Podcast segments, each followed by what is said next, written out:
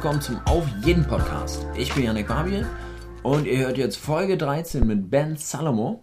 Äh, ben Salomo ist Rapper und der Host und Gründer bzw. Mitgründer von Rapper Mittwoch.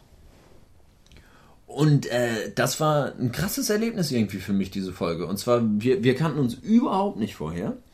Wir haben nur ein paar Mal hin und her geschrieben, einmal ganz kurz telefoniert und sonst haben wir uns nie irgendwie gesehen. Dann bin ich da reingekommen in die Rapper Mittwoch Büros. Sehr, sehr nice übrigens. Und äh, hab was zu trinken angeboten gekriegt, haben wir uns hingesetzt und dann lief und lief das Gespräch. Also wir haben uns einfach verstanden und Ben hatte super interessante Sachen zu erzählen und ist halt auch jemand, der einfach gut reden kann. Von daher, es lief einfach und es hat am Ende drei Stunden gedauert. Also wie ich krass. Kleine Sache will ich noch eben sagen, bevor wir jetzt einsteigen. Und zwar, Ben Salomo heißt eigentlich Johnny Kalmanovic. Ich habe auch jetzt am Anfang der Folge, werdet ihr gleich hören, frage ich ihn extra dazu, wie ich ihn nennen soll, weil für mich ist immer ein bisschen seltsam. So viele Künstler haben, haben so ein alter Ego, so einen Künstlernamen oder sowas. Und wenn man dem Menschen dann gegenüber sitzt, dann weiß man immer nicht so, ja, wie genau, womit spreche ich den jetzt an.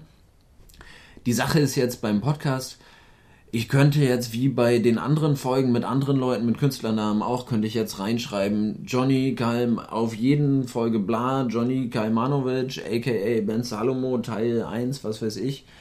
Aber hat niemand Bock drauf, oder? Also ich habe da keinen Bock drauf und irgendwann ist einfach zu lang und es nervt und deswegen für die drei Menschen auf der Welt, die jede Folge auf jeden gehört haben und jedes Mal beim Rausgucken ganz genau auf die Richtigkeit vom Namen geachtet haben. Falls ihr da draußen existiert und euch diese Namen, die da in der Leiste stehen, so wichtig sind, ab sofort ist mir das Latte. Ich mache das jetzt ein bisschen kürzer, weil was soll's. Ja, das so hier in eigener Sache für den Podcast und ja, jetzt viel Spaß euch allen mit dem Gespräch mit Ben Salomo.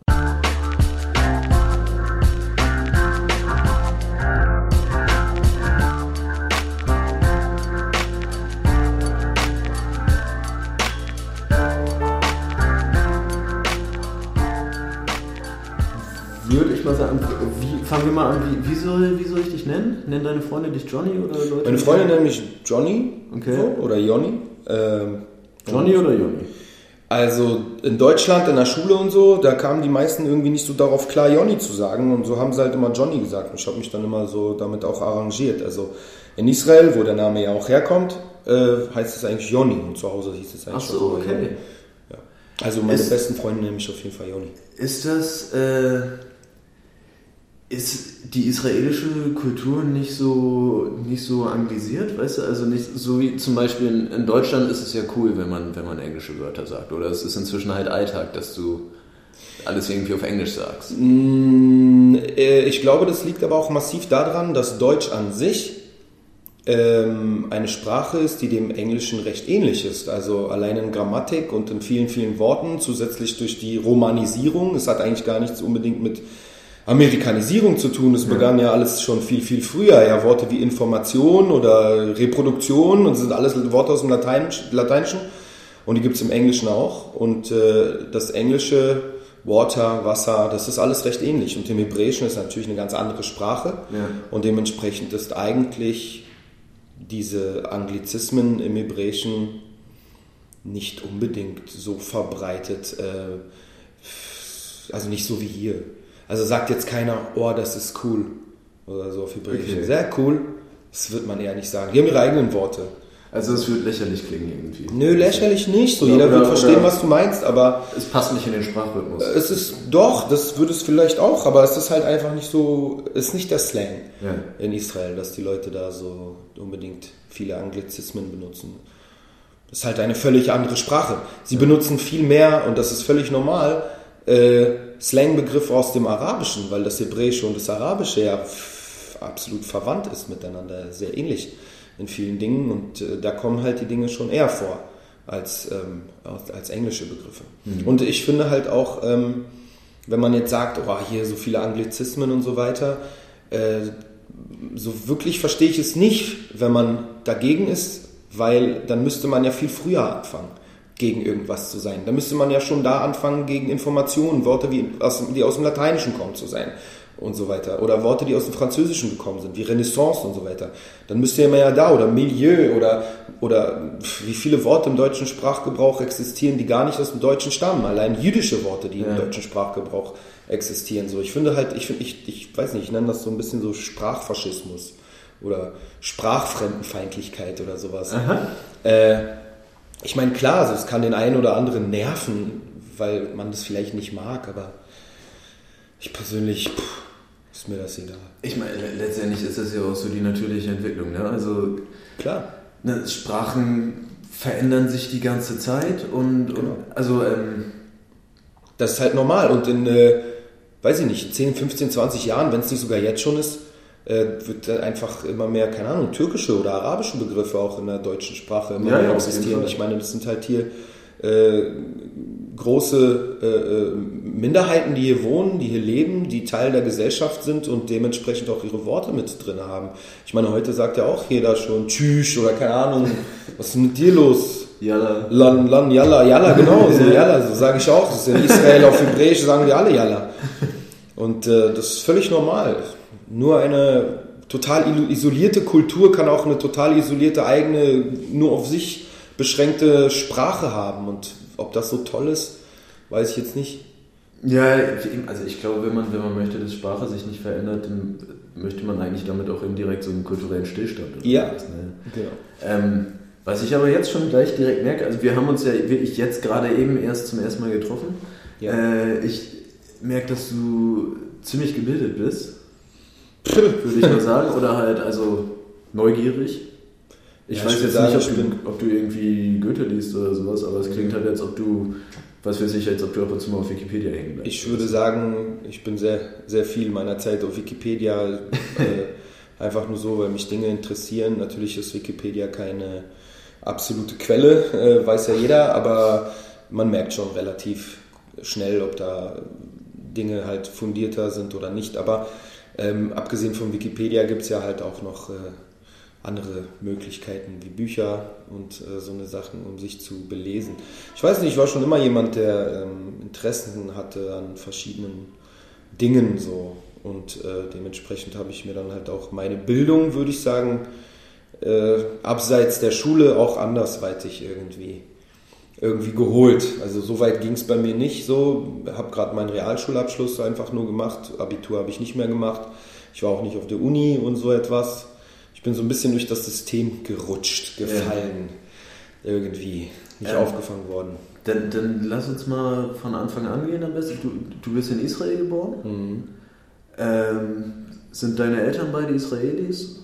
Ja, so gesehen sind sie beide Israelis. Mein Papa ist bereits schon dort geboren. Ja. Seine Eltern kamen aus äh, Rumänien damals, direkt unmittelbar nach dem Krieg nach Israel noch vor Staatsgründung oder kurz vor Staatsgründung. Okay. Also ich glaube 47, Ende 47 kamen sie in Israel an. Sie waren noch äh, inhaftiert, äh, beziehungsweise eher nicht inhaftiert. Also so wie es heute diese Flüchtlingslager äh, gibt, die jetzt in Griechenland existieren, wo die ganzen Flüchtlinge aus äh, Syrien und so dort ausharren müssen. Ja weil man nicht weiß, wohin mit denen. So war das halt auch mit meinen Großeltern. Sie waren in Flüchtlingsheimen interniert in Zypern, weil man nicht wusste, wohin mit ihnen. Und äh, in Israel war zu der Zeit der Flüchtlingsstrom, beziehungsweise war ja noch nicht Israel, es hieß ja noch äh, Mandat Palästina von den Engländern, von den Briten. Äh, und die beschränkten die Einwanderung sehr, ähm, obwohl das gerade zu dieser Zeit ja dann am nötigsten war. Das war ja direkt nach dem Holocaust. Und äh, dann mussten sie, glaube ich, ein Jahr auf Zypern ausharren. Und keine anderen Staaten haben diese Menschen äh, genommen. Also ein Jahr lang haben die in so einem Flüchtlingscamp gelebt. Ja. Ich nehme an, da waren die äh, Bedingungen nicht besser, als sie heute sind. Die, ich, ich glaube, gehe davon aus, dass ja. die eventuell sogar schlechter waren. Vor allen Dingen, dass, weil da guckte er so, wie heute die ganze Welt drauf guckt und so viele Organisationen, die sich darum kümmern wie heute und so all das. Diese ganzen, das gab es ja damals wohl gar nicht. Ja. Ähm, aber irgendwie haben sie es überstanden und dann sind sie nach Israel eingewandert. Und mein Papa, der wurde dann dort geboren, ähm, sieben Jahre später ähm, in Israel. Meine Mutter kam aus Sowjetunion damals nach Israel mit ihren Eltern, aber Ach so, später dann. später erst, äh, 15 Jahre später. Ähm, Im Rahmen der Verfolgung in der Sowjetunion oder mehr so aus Interesse? Naja, nee, also zu der Zeit würde ich sagen, dass es nicht unbedingt Verfolgung in der Sowjetunion mehr gab, aber es gab halt nicht die freie Ausübung von der Kultur, aus der man Ja. kommt. Da musstest du halt Sowjetrusse sein und äh, wenn du Jude warst, also es, das stand sogar noch im Pass bei ihr drin, dass Echt? sie Jü Jüdin ist. Und äh, man gab's, da wurde man schon diskriminiert auf jeden Fall. Aber diese Diskriminierung hat man ja überall in Europa damals gehabt und heute teilweise leider auch noch. Aber ich würde sagen, das war auf jeden Fall mit ein Grund, wo, warum die ausgewandert sind. Aber die sind nicht unbedingt. Ähm, also Israel war jetzt eigentlich nicht ihr Wunschziel. Die wollten eigentlich in die USA. Okay. Weil es gab schon Verwandte von mein, meiner Mutter, ihrer Familie, die bereits in den USA lebten und Jahre zuvor irgendwie es geschafft haben, da auszuwandern. Aber zu der Zeit, warum es einfach irgendwie, keine Ahnung, kann man nicht sagen. So, die, die diplomatischen Beziehungen veränderten sich ja da relativ dynamisch. Und zu dieser Zeit existierten dann äh, Einschränkungen für Leute, die aus der Sowjetunion in die USA einreisen wollten. Deswegen dachten sie, dass sie auf Zwischenstopp da einreisen würden. Also erstmal nach Israel und von Israel nach äh, Sowjetunion. Aber diese Bedingungen waren scheinbar auch in Israel dann so. Also auch aus Israel ging es dann nicht so einfach äh, in die USA. Und ähm, als dann meine Großeltern in Israel waren und meine Mutter äh, dort meinen Papa kennengelernt hat, zufällig, ähm, weiß ich also aus Erzählungen, dass es für meinen Opa ziemlich schwer war in Israel in den Anfang der 70er Jahren. Weil man muss sich vorstellen, er kam aus einem recht gut entwickelten Land wie der Sowjetunion mit einer funktionierenden Infrastruktur und Bürokratie und, sag ich mal, ein erste Weltland, würde man sagen, aus seiner Sicht. Und dann kommt er in ein Entwicklungsland. War das noch so ein Damals war das so, ja. Ach krass. Das war ja ein völliges im Aufbau befindliches Land. Also zu meiner Zeit sogar, als ich dort noch geboren war und ich kann mich noch erinnern, so das, was jetzt heute überall Ge Gebäude und so, das ganz viel war irgendwelche Ackerflächen oder Echt? Brachland. Ja, das, das krass, das verbinde ich überhaupt nicht mit Israel. Ja da entwickelte so- sich das sehr schnell in den letzten 30 Jahren. Ja, ja. Und auch in den 30 Jahren davor entwickelte sich das schnell. Also man muss sich das ja vorstellen, viele, viele Gebiete Israels waren Sumpfgebiete, die ja nicht erschlossen waren. Und erst mit der Besiedlung und bestimmten Techniken konnte das Land da ein bisschen urbarer gemacht werden und nutzbar gemacht werden. Ähm, Und mein Opa kam da an und war Architekt und dachte sich, oder Bauingenieur war er, dachte ich, was soll ich hier? Also hier fliegen ja überall Moskitos rum nach dem Motto, ja. krass. Und dann war das halt auch nicht wirklich langfristig was für die und dann sind sie nach Deutschland weiter. Und wir sind dann irgendwann hinterhergereist. Ach so, okay.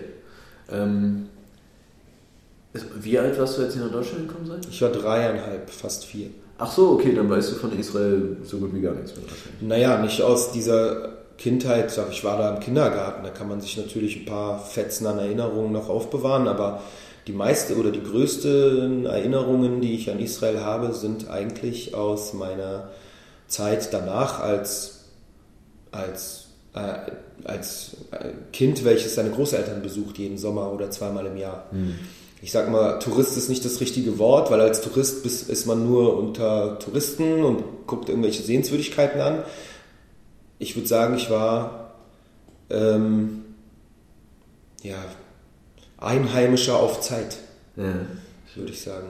Ja, ich, ich glaube, als, als Migrant ist man in so einer komischen, in so einer Zwischenebene, wenn man da wieder hinkommt, ne?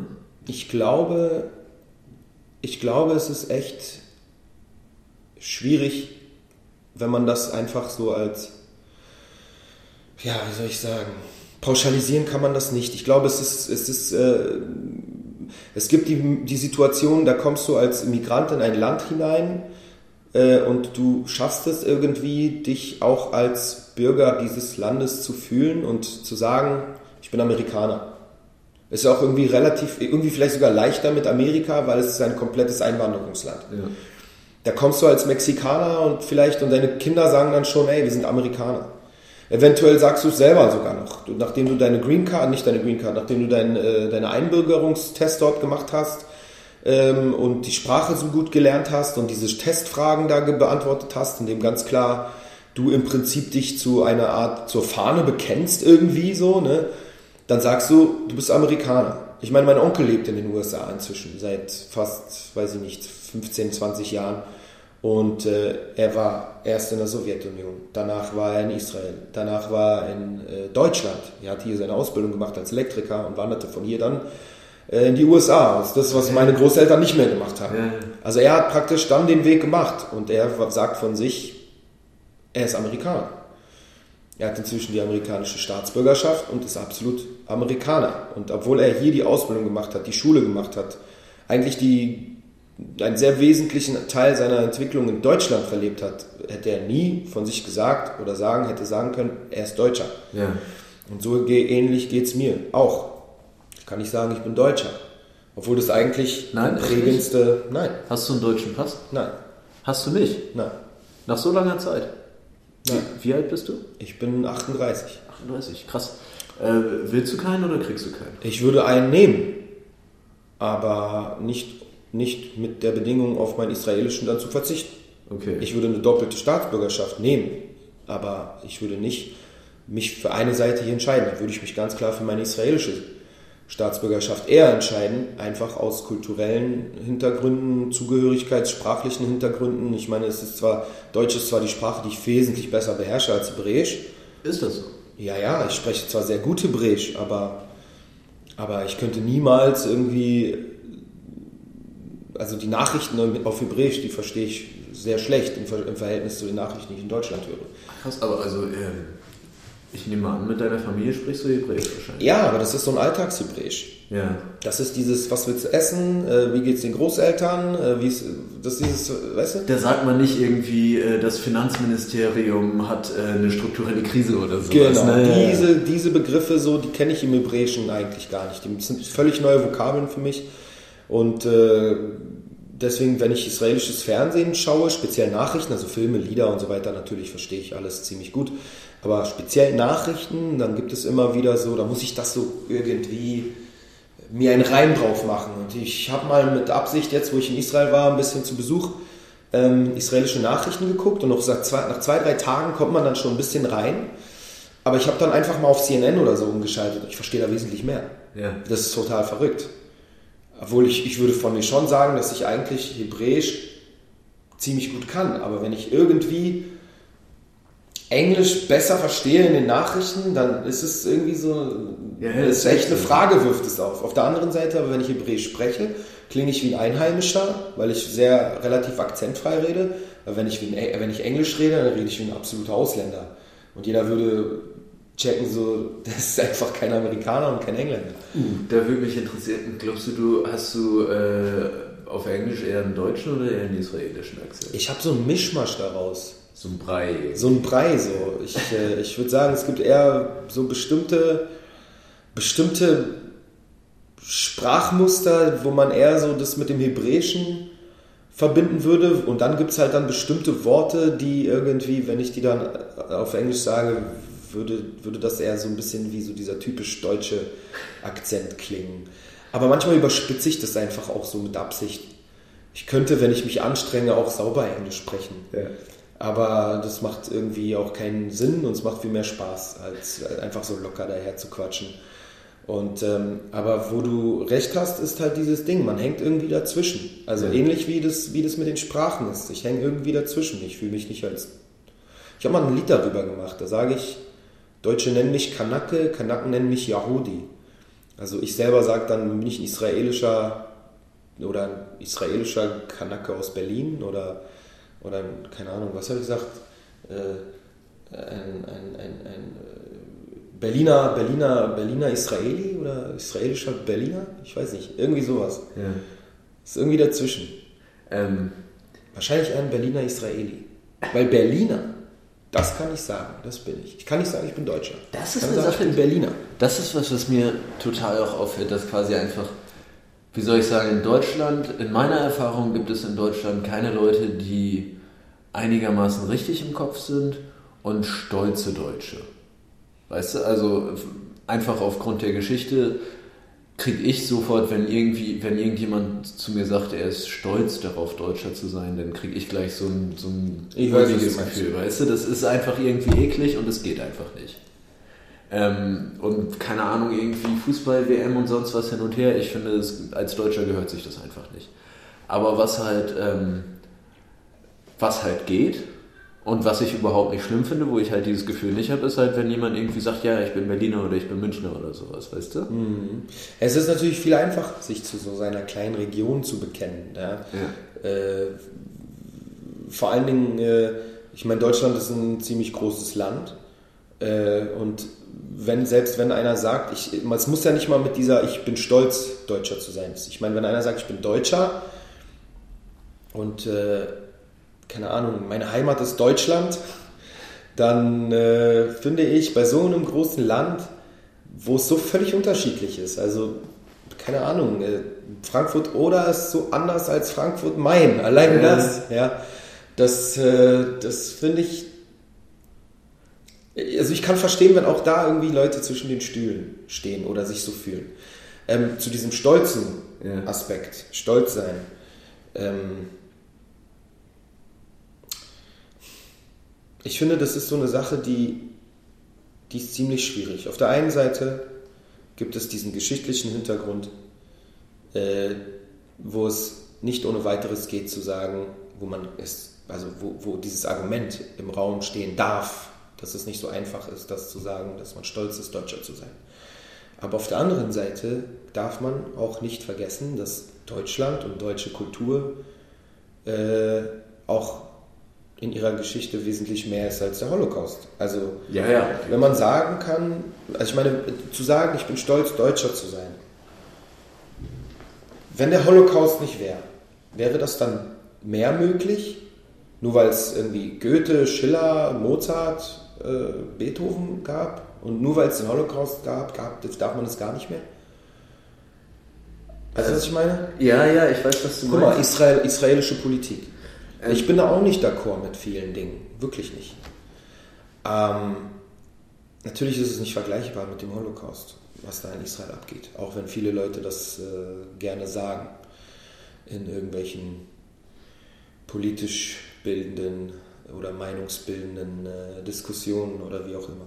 In Internetforen. Und Internetforen ohne Ende. Und ich bin auch genug gro großzügig damit aufgewachsen, mit diesen bestimmten Geschichten und Vorurteilen und äh, Bildern. Ähm, dennoch fühle ich mich ganz stolz, Israeli zu sein, weil es bedeutet eigentlich, wir haben überlebt.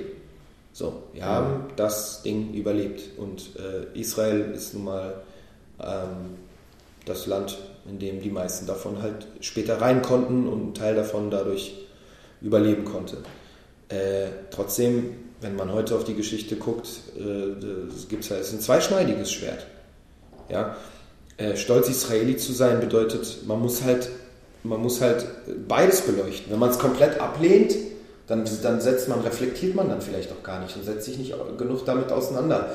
Und auf der anderen Seite dann reflektiert man auch nicht das Positive. Ich meine, weißt du, genug Nobelpreisträger kamen aus Israel, genug, genug äh, Medikamente gegen Krebs oder sonst irgendetwas sind dort entwickelt worden und mal ganz von zig anderen Dingen, die da äh, entstanden sind. Ja? Und genauso ist es halt für mich auch mit Deutschland.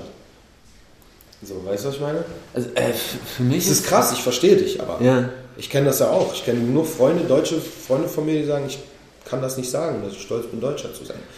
Also mir, mir geht es da besonders auch einfach darum, ähm, welche Leute ich, ich das sagen höre und sagen gehört habe, als ich aufgewachsen bin. Ja. Also, weil quasi alle Leute, die ich irgendwie sympathisch fand und weltoffen oder cool oder einfach nur entspannt oder so, die haben sowas halt nicht gesagt.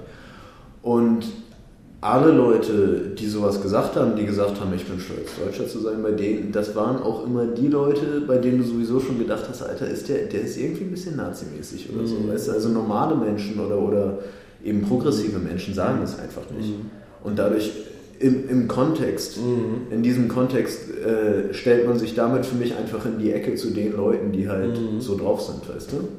Ja, ich kann das durchaus nachvollziehen. Nun aber, wenn man sich das fragt, würdest du dasselbe Gefühl haben, wenn einer sagt, ich bin stolz, Franzose zu sein? Nee. Das, und das ist nämlich, glaube ich, das Spezifische daran, dass eben erstmal den, den Holocaust kann man nicht, nicht zur Seite schieben. Und ähm, zum Beispiel, wenn jemand sagt, ich bin stolz, Amerikaner zu sein, fühlt sich für mich schon ein bisschen seltsam an, aber gleichzeitig denke ich dann dabei auch, okay, wenn jemand sagt, ich bin stolz darauf, Amerikaner zu sein, dann beinhaltet das zum Beispiel wahrscheinlich auch, äh, Freiheit ist ein wichtiger Wert für mich und so.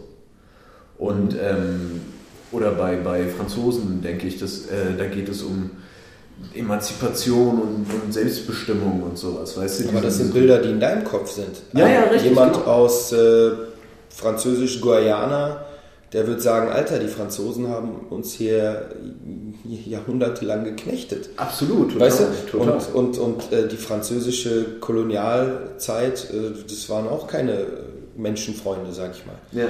Das bedeutet, all das, was wir uns dann darunter vorstellen, äh, wann es okay ist zu sagen, ich bin stolz die, da drauf oder da drauf, hängt eigentlich davon ab, was wir selbst von ein, für ein Bild davon haben. Mhm. So. Und, ähm, und wenn man nun aber ein umfassendes Bild sich macht, äh, sollte man entweder sagen dürfen, dass man stolz auf etwas ist, oder alle dürften es nicht. Weißt du, was ich meine? Ja, ja Weil sonst darf es eigentlich keiner. Wenn es die Deutschen nicht dürfen, warum sollten es die Engländer dürfen, die Polen dürfen? Warum? Dann, dürften es, dann dürfte es niemand. Keiner ist frei und rein. Nie, gar keine Regierung, kein Land, keine, kein Volk ist frei auch von Gräueltaten in der, in der Geschichte. Also entweder dürfen es alle oder keiner. Vielleicht ist es für, ein bisschen für dich gefühlt, vielleicht für deine Ur-Ur-Urenkel in 300 Jahren, wenn das schon so lange her ist, einfacher. Aber vielleicht ist das so ein ewiges Tabu hier auch, weißt du? Also, also für, mich, für mich ist das wirklich so quasi das Praktische im Alltag, äh, so habe ich für mich die Schubladen im Kopf aufgemacht.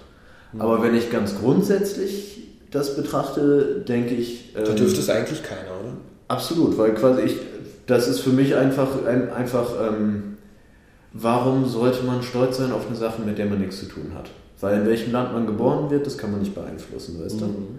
Und ähm, dann ist zum Beispiel wieder, wenn, wenn jemand sagt, jemand, der, wie zum Beispiel dein Onkel, der über alle möglichen Umwege nach Amerika gekommen ist und sich Mühe gegeben hat, da Fuß zu fassen, wenn der sagt, ich bin stolz, Amerikaner zu sein, dann finde ich das, das ist eine Sache, die ich quasi gutheißen kann. Mhm weil ich denke, okay, da, er hat was dafür getan. Mhm. Und, und das ist wirklich was, weißt du, er ist nicht einfach nur auf die Welt geploppt und, und war da, mhm. sondern er hat was dafür geleistet und das ist quasi, es ist indirekt seine Leistung, auf die er damit stolz mhm. ist. Aber einfach nur irgendwo zufällig sich auf der Erde zu befinden, finde ich ist keine, keine Leistung. Ich weiß, was du meinst, aber es ist manchmal auch mehr als das. Manchmal ist es aber halt auch die Leistung, die die Eltern geleistet haben, um es zu sein, oder die Großeltern. Mhm. Also wenn ich zum Beispiel daran dann sage, ich bin stolz, Israeli zu sein, dann weiß ich, dass damit einfach eine ganze Menge Schweiß meines Großvaters damit verbunden ist, der äh, als zweitjüngster von äh, zehn Geschwistern als erster es geschafft hat, nach Israel einzuwandern und seine ganzen Familienmitglieder nachgeholt hat aus Rumänien oder aus diesen Flüchtlingscamps. Mhm. Das ist dann halt etwas, worauf ich stolz sein kann. Ja. Und ähm, was, ist, was ist mit den Aspekten, die, die Deutschland hervorgebracht hat, die Leistungen, die Deutsche hervorgebracht haben und Deutschland hervorgebracht hat, die für die Welt großartig gewesen sind. Die negiert man doch, wenn man sagt, man ist vielleicht nicht mehr stolz, Deutscher zu sein. Oder? Glaub es ist Teil der deutschen Kultur. Also ich denke, es ist auf jeden Fall Teil der Kultur und es ist ein schöner Teil, aber quasi ich habe damit nichts zu tun, weißt du, ich bin kein Nobelpreisträger. Hm. Ich kenne keine Nobelpreisträger und halt ich kann es schön finden, ohne sagen zu müssen, dass ich darauf stolz bin. Ähm, aber tut mir leid, ich will das mal eben hier. Es geht eh immer weiter. Ne? Ja, ja, genau. Das ist so eine Sache, wo man ewig drüber diskutieren kann. Und ich wollte eigentlich, eigentlich wollte ich über dich reden. Und zwar, ähm, aber ich merke schon, du diskutierst gerne. Ey, wenn du spannende Themen aufmachst, auf jeden Fall. Ja, das ist dann gut, würde ich eher sagen, dass ich, dass ich gerne nicht diskutiere, sondern ich würde sagen, ich äh, unterhalte mich gerne über Ja, ja. spannende Themen, auf Ne- jeden Fall. Nee, nee, finde ich sehr schön.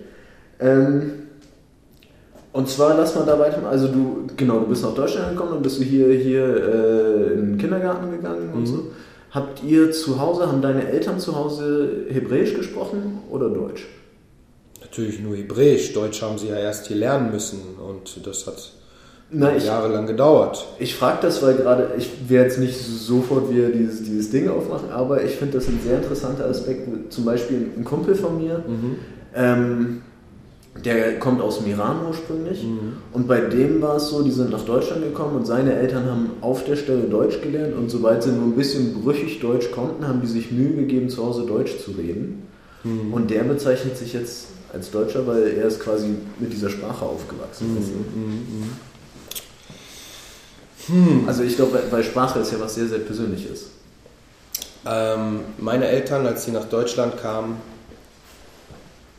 und als sie mich, als ich geboren wurde, waren, würde ich sagen, aus heutiger Sicht selbst noch Kinder. Also meine Mom war gerade 19, als ich auf die Welt kam und mein Vater war 22. Okay. Und dann, als die nach Deutschland kamen, war er 25 und sie 22. Ähm, weißt du, ob du ein Wunschkind warst? Ich glaube nicht, dass ich ein Wunschkind war. Ich Okay. bin ein willkommener, willkommener, äh, der, der Unfall, das, das, der Unfall. Der Unfall.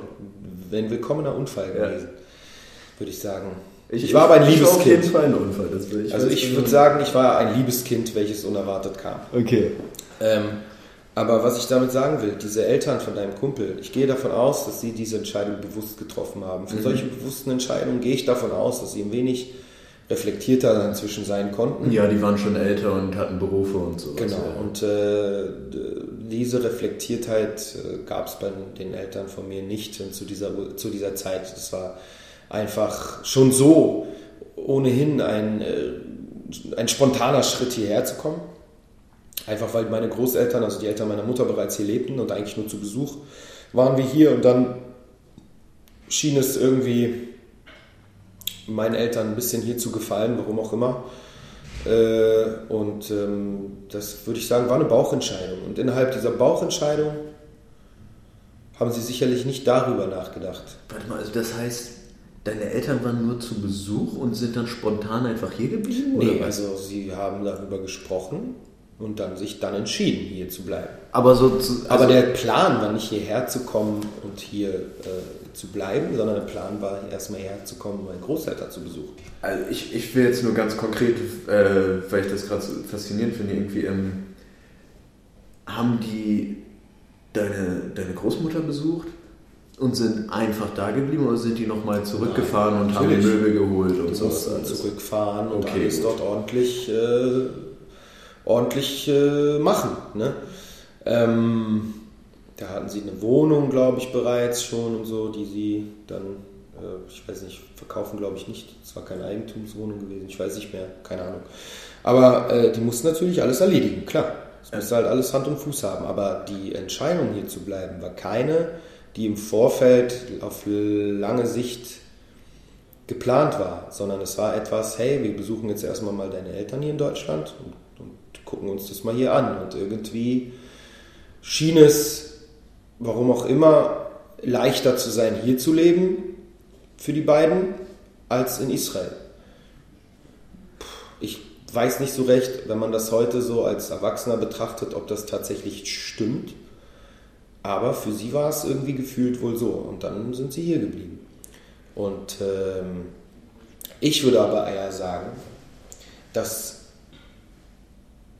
anders als vielleicht bei deinen Kumpels, äh, wo die Eltern dann Persisch äh, nicht mehr zu Hause gesprochen haben, sondern Deutsch, war bei uns in der Familie eher das Bewahren des Jüdischen und des Israelischen, des Hebräischen eher äh, im Kopf, als sich völlig aufzulösen und zu assimilieren. Ähm, ich meine, man muss doch nicht zwangsläufig zu Hause das Sprechen in der Ursprache unterbinden, um dadurch irgendwie es so zu erzeugen, dass das Kind oder, oder die gesamte Familie irgendwie sich dann in dem neuen Land beheimatet fühlt. Ich glaube, ein großer Teil vom Gefühl, hier beheimatet zu sein oder beziehungsweise ein Teil, warum es viele nicht schaffen, sich hier beheimatet zu fühlen in Deutschland, ist ähm, natürlich ein bisschen die Geschichte so, die halt, ich meine, seien wir mal ehrlich, das ist immer noch, da leben noch Leute heute, die das alles durchgemacht haben damals. Und auch, und das ist, glaube ich, ein sehr, sehr wesentlicher Teil, es wurde halt, was die Aufarbeitung dieser Geschichte angeht, auch wirklich nur oberflächlich aufgearbeitet. Ich meine, wenn, wenn, wenn infrastrukturell äh, in Bezug auf äh, Richter, Anwälte, irgendwelche Vorstände, Firmen, die alle beteiligt waren, einfach nur so, war böse, war nicht gut, aber jetzt macht man erstmal weiter hier alles. Äh, da, also ich für mich als Jude und als Israeli und als jemand mit äh, Familien-Background, äh, der das, wo die Eltern und Großeltern davon, davon reden können, ja. äh, kann mich gar nicht so auflösen in dieser Idee, Deutscher zu sein. Was es aber für so Leute aus der Türkei ist oder aus äh, anderen Ländern, ähm, kann ich nicht genau sagen. Außer den Punkt, den ich selber erlebt habe, dass man halt in der Schule, auch von Lehrern oder vom Busfahrer, wenn man irgendwie rein will in den Bus oder so, oder von irgendwelchen Großmüttern, die dann die Straße wechseln oder Wirklich? scheiß Ausländer oder so. Ich meine, sowas hört man in Deutschland. Da braucht es keine Pegida für. Sowas hörte man schon früher in Deutschland. Und sowas hörte ich in Deutschland auch. Äh, wo genau habt ihr gelebt als du klein Also seid ihr nach Berlin gezogen? Ja, wir sind gleich nach Berlin gekommen. Also du warst schon immer, hast immer in Berlin gelebt, ja? Ja. Okay. Erst in Marienfelde. Das ist unten in Tempelhof. Okay. Langwitz sogar schon. Ah ja, Langwitz habe ich auch mal gelebt, ja. Da kann ich mir das vorstellen, dass man da sowas hört. Ja. Und später dann in Schöneberg. Ja. Schöneberg war dann natürlich schon ein bisschen bunter durchmischt.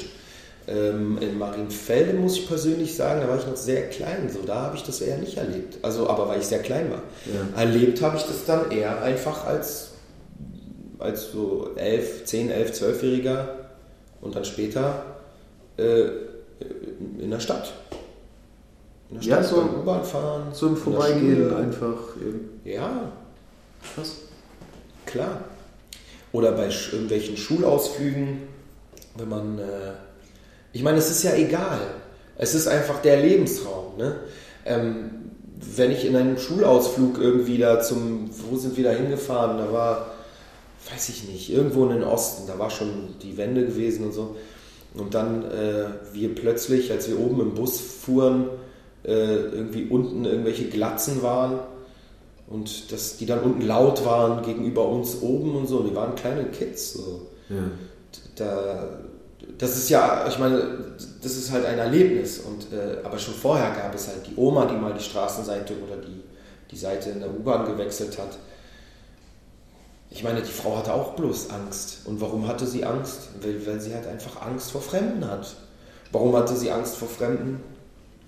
Kann sonst welche Gründe haben? Ihre Erziehung äh, oder einfach so? Ja? Oder weil sie mal überfallen wurde, vielleicht auch berechtigt hat sie mal irgendeiner mit schwarzen Haaren überfallen. Ja. Und dann hat sie Angst. Aber es gibt einem das Gefühl, nicht dazu zu gehören. Ja. Und wenn es dann halt auch so weit geht, dass es in der Schule passiert, von Lehrern, dann erst recht.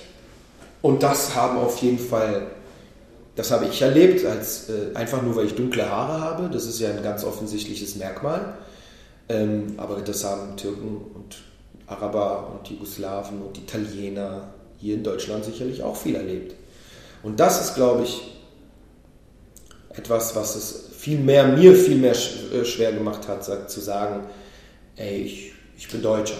Ja. Oder ich könnte mir vorstellen, irgendwie mal zu sagen, ich sei Deutscher. Ich kann jetzt nicht sagen, ich bin kein Deutscher. Das ist halt einfach so. Ich bin Berliner, 100 Prozent. Ich bin Israeli, auf jeden Fall auch.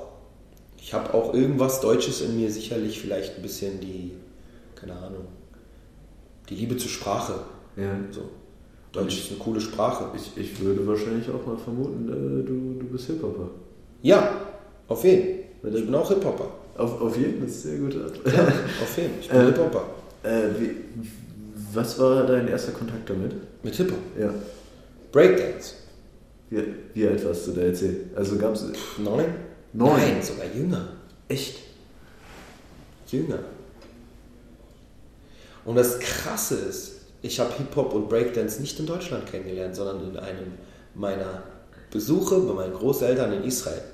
Wirklich? Ja. Weil in Israel gibt es doch quasi Rap als Musik, so wie ich das wahrnehme, seit ein paar Jahren erst, oder? Ja, das ist eigentlich ähm, irgendwann doch relativ stagniert dort. Aber eine, diese Breakdance-Welle, die die ganze Welt mal umrundet hat, wie so ein Tsunami, Ja. die hat Israel auch erreicht. Und äh, ich weiß noch, ich war bei meinem Cousin, also der, also es war jetzt irgendwie ein angeheirateter Cousin in so einer Stadt Arad, das ist relativ südlich in Israel.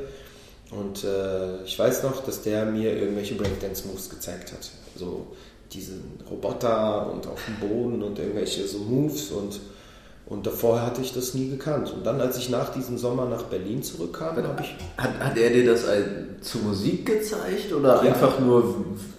Er hat Das mir Musik, er hat mir diese, diese Breakbeats gezeigt Also und er hat selber dir- dazu getanzt. Also er hat richtig getanzt und dir gezeigt, wie es richtig sein sollte. Nein, ich würde nicht sagen, er hat richtig getanzt, er hat selber ein paar Moves gemacht. Okay. Und das halt einfach gemacht und ich fand das cool und er hat mir ein paar Moves gezeigt. Und ähm, ich weiß nicht mal mehr, ob er mir gesagt hat, dass es Breakdance heißt, aber ich weiß noch, dass ich das cool fand.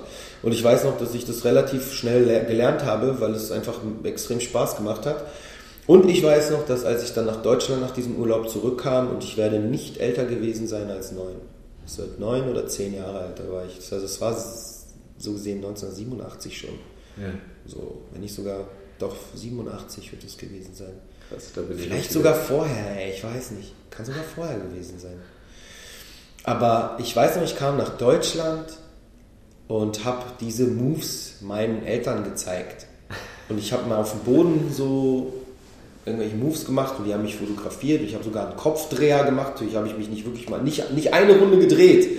Aber sie haben genau geknipst, als es mal doch irgendwie so war, dass ich diese hundertste Sekunde auf dem Kopf stand und dieses Bild existiert noch irgendwo und, äh, und zeigt so, dass ich halt einfach schon echt so bege begeistert war von, von dieser Breakdance-Sache. Und dann in dem Sommer sind wir dann halt auf den Kudamm gegangen und da waren dann schon die Breaker. Und Ja? ja, und dann habe ich gesehen, so, ey krass, so, die machen das hier auch. Aber ich hatte noch gar keine Vorstellung davon, dass es Breakdance ist und jetzt war halt einfach so Moves, weißt du so? Und das war, wird, weiß ich nicht, wird 86, 87 gewesen sein. Also wenn man jetzt die Bilder, ich könnte jetzt zu Hause im Fotoalbum gucken, wo ich da so rumhample, da werde ich acht, neun Jahre alt gewesen sein, maximal. Und dann, dann war das quasi so, also ich meine, war das dann zwei, dreimal, dass du auf den Kudamm gegangen bist und Breakern zugeguckt hast, oder war das dann wie bei anderen Kindern, die Fußball spielen, dass das quasi dein Nachmittagsding war? Mm, Ich würde sagen, es war eher so, ja, so ab und zu mal. Ja. Also ich würd, ich bin jetzt nicht, ich, also da wo ich aufgewachsen bin, hatte ich jetzt, hätte ich jetzt einen irgendwie auf meinem Hof gehabt, irgend so einen älteren Typ, der das halt echt praktiziert und der das den Kids gezeigt hätte, wäre ich immer dabei gewesen. Ähm, aber gab es halt gar nicht. Ich habe das dann mehr so im Fernsehen mitgekriegt, so mehr zu Hause ein bisschen da rumgehampelt. Auf dem Kudamm dann, klar, haben sich das ein bisschen hier und da angeschaut, aber jetzt nie hingegangen und so. Da war ich, auch viel zu schüchtern gewesen, hinzugehen, hey, kann ich da mitmachen, kann ich das lernen? So war ich viel zu schüchtern für. Und ähm, Wobei die sich wahrscheinlich mega gefreut hätten. Ein Neunjähriger, der nicht breaken kann. voll, Mann. ne? Sowieso, Ja. die Breaker sind meiner Meinung nach einer der, die sind eigentlich, ohne dass die anderen sich jetzt irgendwie äh, auf den Schlips getreten fühlen, ich halte die Breaker für, würde ich sagen, die aufgeschlossensten Hip-Hopper. Ach was. Irgendwie schon. Woran machst du das fest? Es gibt ja viele Dinge, woran man das festmachen kann. Als allererstes zum Beispiel äh, Breakdance, so dieses Tanzding. So, das ist schon mal eine Sache, so das musst du mit, mit Leuten machen. Ja. Weißt du so, das, da klatscht man zusammen im Kreis, weißt du so. Und das ist schon etwas, was äh, irgendwie zusammenbringt. Äh, du siehst ja so Sprüher als Beispiel, sind oft Einzelgänger auch, mhm. machen ihr Ding alleine. Rapper auch oft. Sind, sind vor allen Dingen angepisst, wenn jemand anders über deren Piece drüber schreibt und so. So sieht's aus, ja. Und, ähm, und äh, bei den Breakern ist das irgendwie eher so, dass die äh, dem anderen jemand Moves zeigen und so. Die sind einfach offener. Und ich glaube, Tänzer allgemein, es muss ja gar nicht mal Breaker sein, Tänzer allgemein, tanzen ist etwas Verbindendes. Ja. Und äh, das ist eigentlich auch meine Urauffassung von Hip-Hop. Deswegen bin ich auch in meinem eigenen persönlichen Hip-Hop so. Weil ich eigentlich den Kontakt eher durch, das, durch, den, durch den Tanz dazu gefunden habe, statt über den Rap. Das klingt halt aus, also äh, das ist für dich also eine Lebenseinstellung, ja? Was? Ich meine, wenn man sagt, das ist eine Lebenseinstellung, dann ist es auch schon total verkopft. Man ist, wie man ist. Und ich bin sicherlich hat Hip-Hop dazu beigetragen oder einige Aspekte und Philosophien im Hip-Hop haben dazu beigetragen, dass sich das, was ohnehin schon in mir war, sich vielleicht noch ein bisschen mehr ausgefeilt hat. Aber so, so die Kernsachen, die, die werde ich schon sicherlich von Hause aus mitgebracht haben. Mhm. So sei es, dass meine Mutter mir gesagt hat, schon als Kind, also ich kann dir mal sagen, in Israel sehen die meisten Leute so aus wie ich. Da gibt es jetzt klar manche blonde Menschen und manche haben blaue Augen und äh, auch heute gibt es auch einige Asiaten und äh, auch einige mit schwarzer Haut, aber zu der damaligen Zeit, als ich in Israel groß geworden oder beziehungsweise geboren wurde, war das eigentlich so wie ich, sahen sehr, sehr viele aus. Und als wir nach Deutschland gekommen sind, sagte meine Mama halt direkt am ersten Tag oder so, bevor ich in den Kindergarten gekommen bin, zu mir, du in Deutschland, also ich weiß nicht genau den Wortlaut, aber ich kann mich schon irgendwie so, schon irgendwie wörtlich so auf Hebräisch daran erinnern. Hier haben die Kinder blaue Augen oder solche Augen oder blonde Haare oder schwarze Haut und hier gibt es ganz verschiedene Kinder und alle sind gute Kinder, du kannst mit allen spielen. Das ist ja cool. Ja, das kann ich, das würde ich sagen, sollte jede Mutter ihren Kindern sagen. Und wenn alle Mütter das täten, dann glaube ich, hätten wir heute eine viel, äh, also eine Welt mit viel weniger dieser fremdenfeindlichen und rassistischen Problematiken.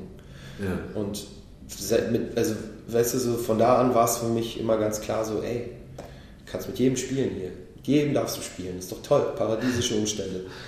Und, ähm, und ich glaube, das ist eine Grundlage, die gibt eigentlich Hip-Hop. Ja. Wenn du sie vielleicht im Vorfeld nicht hast, kannst du durch Hip-Hop eventuell dazu gelangen. Das kann eine Hilfe sein. Aber ich hatte das schon von, von, von, von vorher in die Wiege gelegt bekommen. Also da in meiner Familie gab es sowas nicht. Irgendwie, dass man gesagt hat, so Rassismus oder sowas. Jeder Mensch ist ein Mensch und Hip-Hop hat das einfach nur bestätigt für mich. Zumindest die, auf die Form von Hip-Hop, die, ich erleb, die ich erlebt habe, unter Breakern. Oder auch von den Rappern, die ich später gut fand, wie KRS One oder Rakim. Das sind diese Rapper, die im Prinzip das, was ohnehin schon in mir steckte, bestätigt haben. Ja. Und äh, was ich lernen musste, ist aber, dass das nicht selbstverständlich ist. Es gibt auch unter Hip-Hopern Leute, die nicht so sind. Ja. Es muss aber nichts mit Religion, Ethnien oder so zu tun haben. Also, also ich wollte vor allen Dingen auch gerade darauf, dass ich so in meiner persönlichen Wahrnehmung ist irgendwie so, dass bei Hip-Hop, dass ich so das Gefühl habe, dass Hip-Hop als Kultur so ein bisschen auf der Strecke geblieben ist in den Voll. letzten Jahren. Und dass irgendwie ist nur noch Rap übrig geblieben, weißt du? Und dieses ganze, dieser Verbund mit den Säulen und das ist halt eher so ein so eine Gemeinschaft ist und so ein Lebensgefühl und sowas, das habe ich halt den Eindruck, dass inzwischen geht es eigentlich nur noch darum, dass man auf Gangster macht und, und zufällig passiert das über Rapmusik.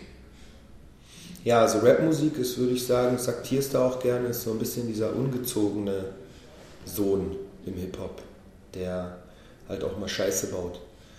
Wohingegen Breakdance noch der gute Sohn ist. Der, weißt du?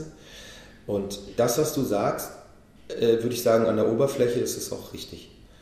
Ähm, wenn man da aber so ein bisschen tiefer reingeht, dann würde ich sagen, existiert dieser Hip-Hop definitiv noch und dieser, dieser Hip-Hop als Kultur, aber er existiert halt nicht ähm, absolut an der Oberfläche. Ich meine, das ist aber nicht nur im Hip-Hop so. Ich glaube, äh, wenn man sich nicht mit Kampfsport auseinandersetzt, egal was es für einer sei, dann würde man denken, auch von mir aus, keine Ahnung, Boxen.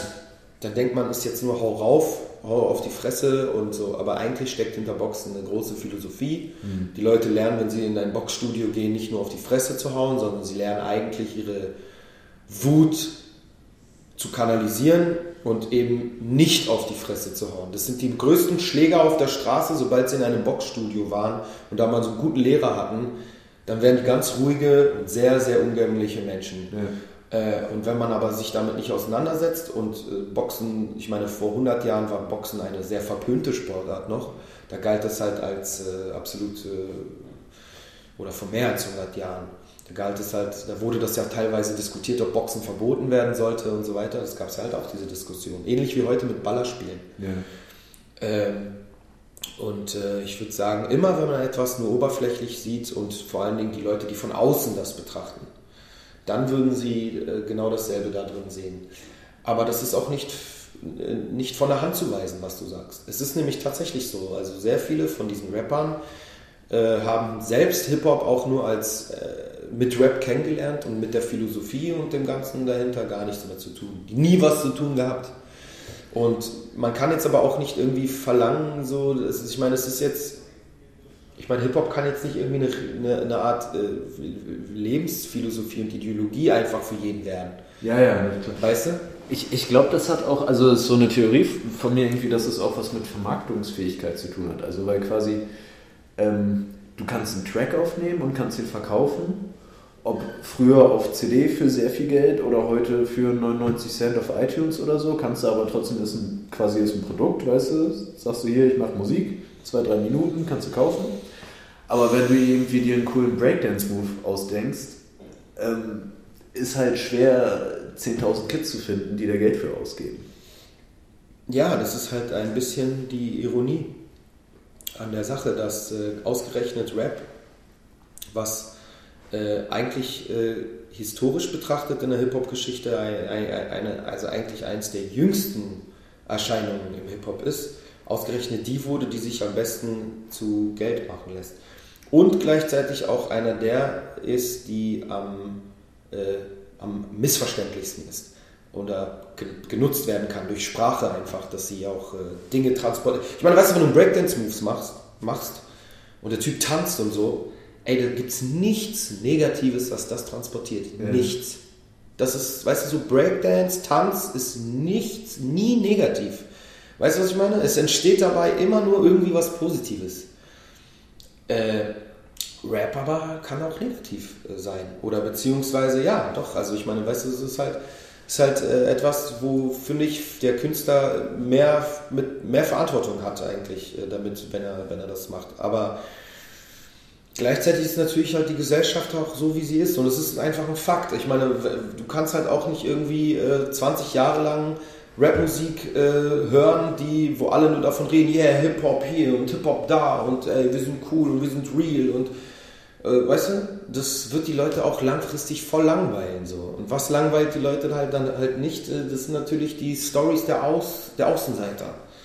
Und die Leute, die ein Leben führen, äh, was den Otto Normalverbraucher, was der Otto Normalverbraucher oder der normale Mensch maximal aus irgendwelchen Filmen kennt. Und diese Faszination beschäftigt den Menschen, der Outlaw. Das, ist, hat, das, das hat die Menschen schon, schon immer fasziniert. Egal wann, egal zu welcher Zeit. Der Outlaw, der Fremde, der da plötzlich kommt und die Welt sieht und gesehen hat, während du in deinem Dorf einfach nichts weiter tust, als mit dem Pferd über, über den Acker zu fahren, weißt du? Und dann kommt dann irgendein so Typ auf einem Pferd und der hat eine Narbe hier und trägt einen Cowboy-Hut und so und weißt du, das ja. fasziniert. Da laufen die Kinder hinterher. Ja. Woher kommst du? Ja, bla und so. Und der, weißt du, das war schon immer so. Das liegt in der Natur des Menschen. Und äh, die Rapper haben gelernt, das einfach für sich zu, zu entdecken und zu vermarkten. Ja. Und Viele tun das auch gut und authentisch. Viele machen das halt auch so, das mag ich persönlich mehr. Ich meine, ich habe überhaupt nichts gegen Gangsterrap. Ich mag Gangsterrap. Aber ich finde, es ist wichtig im Gangsterrap wenigstens irgendwo als, als eine Art ähm, äh, aufzuzeigen, dass was man da tut, dass man das nicht glorifiziert, sondern dass man, dass es zwar die Realität widerspiegelt, die man erlebt hat oder nach wie vor erlebt, aber äh, dass man das nicht glorifiziert und das tun natürlich nicht alle. Also ich meine, es wird über, über, über Drogen gerappt und es wird völlig glorifiziert. So. Und äh, ich höre Kinder, die dann sagen, die sich, die, die, die sagen, wow, keine Ahnung, Alter, Haftbefehl hat mich, hat mich, durch ihn bin ich, habe ich mit Koks angefangen. Das ist dann etwas, was sich dann Hafti vielleicht mal anhören muss. Ja, ja, genau. So, weißt du? Und der sich dann fragen muss, so, ey, krass. Auf der einen Seite kann er auch nichts dafür. Er kann gar nichts dafür. Ich meine, dieses Kind hätte vielleicht so oder so mit Koksen angefangen. Das auch diese, und auch vielleicht stand er einfach nur äh, in, in, Aufnahme, in, in, der Aufnahmekabine und dachte, ja, das ist jetzt ein cooler Vers. Ich hole mir kurz mal was zu trinken. Ja, wir können noch eine Pause machen sonst. Nee, nee, kann man machen. Ich weiß, kannst ja schneiden. Ja, ja, na klar. Wo ist denn mein... Ach, Ist jetzt kalt, ja? ähm, aber das mit den Drogen, das war mit Kiffen zum Beispiel, das ist Sammy Deluxe auch passiert. ja. Das hat er ja auch dann später gesagt, dass er, er dachte halt, ja gut, ich nehme grüne Brille auf und das ist halt ein ganz witziger Track und ich, ich rauche halt auch gerne mal was. Und dann meinte er, sind halt fünf Jahre, zehn Jahre später sind irgendwelche Zwölfjährigen angekommen und meinten so, ja Alter, wegen deinem Track habe ich meine erste Tüte geraucht, wo er dann auch dachte, scheiße Alter, was ist da denn passiert? Ich glaube, das ist nicht nur äh, seinen Fans so ergangen, sondern ich selber gehöre, würde ich sagen, zu einer Generation von Rap-Hörern, die durch Leute wie Method Man und Redman eventuell äh, ans Kiffen gelangt äh, sind. Also, also bei mir war es eher Sammy, aber also bei dir war es Meth and Red, ja? ja, auf jeden Fall. Ähm, ich meine, die beiden haben auf jeden Fall das ganz besonders lustig in Szene gesetzt und äh, bildsprachlich äh, ziemlich gut ähm, aussehen lassen. Und ich weiß noch, ich war ja voll der Sportler eigentlich eher zu der Zeit, so, Ja. weißt du? Und dann aber in meinem Freundeskreis, alle haben wir Hip-Hop gehört und dann, ich meine, weißt du, das, man kann sagen, was man will. Das sind, zu diesen Leuten schaut man auf. Ja. Das sind deine Idole irgendwie. Deren Poster hängen an deinen Wänden und die ersetzen irgendwann, die, diese Leute ersetzen irgendwann das Michael Jordan Poster. Oder das Michael Jackson Poster. So, und, äh, und man, so, war, so wie ich vorher Basketball irgendwie total gespielt habe oder Football, was halt meine Sportart war, und ich diesen Leuten nachgeeifert habe, so eher so Leute wie Jerry Rice und so, so weißt du so, auf, dann eifert man denen halt ein bisschen mehr nach. Du? Deswegen ist eigentlich, muss man sich fragen, ist Rapmusik für Kinder geeignet? Ja, ja, richtig muss man sich fragen. ne, du wirst ja jetzt selbst Vater. Ne? Ähm, Ja, das muss man sich wirklich fragen. Kiffst du noch? Nein. Seit wann nicht mehr? Boah, seit 15 Jahren nicht mehr. Weil das ist nämlich was, wo wir. Obwohl ich zwischendurch hier und da mal eine, äh, am Joint dann mal wieder hier und da mal gezogen habe. Aber, aber ich meine, dass ich. Also hattest du mal eine richtige Kifferzeit? Ja. Ja, weil dann weißt du ja, dass, ich, hatte dass es eine, auch anders sein kann. ich hatte eine richtig schlimme Kifferzeit. Also ich hatte eine fünf Jahre lange Bon-Kifferzeit. Oh. Also richtig, ich würde, ich würde sagen, ich war ein richtiger Junkie. Auf jeden Fall. Ja. Morgens gleich im Kopf geflutscht. In der Schule, ey, ich war, ich war durch, durchgehend dicht. zur, zur, zur schlimmsten, also beziehungsweise zur wichtigsten Zeit, wo man eigentlich so die, wo man sein Gehirn braucht äh, in der Jugend. Ja. Das ist vielleicht auch der Grund, warum ich kein Abi habe oder sowas. Wie, wie alt warst du, als du mit Kiffen angefangen hast? 16,5. Äh, bist du Scheidungskind? Ja, Wie alt warst du, als deine Eltern sich scheiden? 14. Äh, Es kommt alles zusammen. aber es ist schon ein bisschen Pause dazwischen, aber meinst du, das trotzdem. Ja, ich würde schon sagen, weil diese Destabilisierung in der Familie machte mich dann irgendwann auch mental so instabil, dass ich diesem meinen Idealen, die vorher Sport waren, dass ich die beiseite geschoben habe. Die hätte ich vielleicht nie beiseite geschoben, wenn ich äh, so, wenn ich, wenn ich nicht schon vorher irgendwie destabilisiert worden wäre. Also meinst du, man könnte schon irgendwo sagen, also, äh, äh, du hast, deine Familie ist kaputt gegangen, du hast das in Frage gestellt und dann alles andere plötzlich auch. Oder, oder wäre das zu stark? Ich würde, ich würde so, so, so radikal würde ich das nicht sagen. Ich, beziehungsweise ich würde nicht äh, diese Gedanken dahinter sehen. Ich würde eher sagen, ey, Familie im Arsch, alles im Arsch, scheiß auf alles. Ja. So würde ich eher Ja, fuck it. Fickt euch alle, scheiß auf alles, scheiß auf mich, scheiß auf alles. Scheiß auf euch, ihr habt auf mich geschissen, jetzt scheiß ich auf alles andere. Und das heißt also, du bist halt zur Schule gegangen? Über Jahre hinweg? Naja, ich würde sagen, ich bin von meinem 16., 17., 16. Lebensjahr bis zu meinem 22. Lebensjahr jeden Tag stoned gewesen. Okay. Krass. Ja, nicht so gut. Naja, ähm, wenn du daraus gelernt hast. Naja, Ähm, der harte Weg, der harte Weg vielleicht.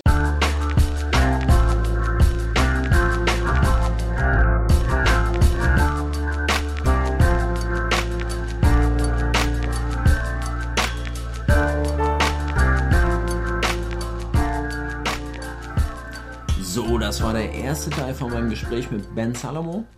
Erstmal, Johnny, Riesendanke an dich, dass du dir so viel Zeit genommen hast. Das war ein sehr interessantes Gespräch, hat mir echt Spaß gebracht.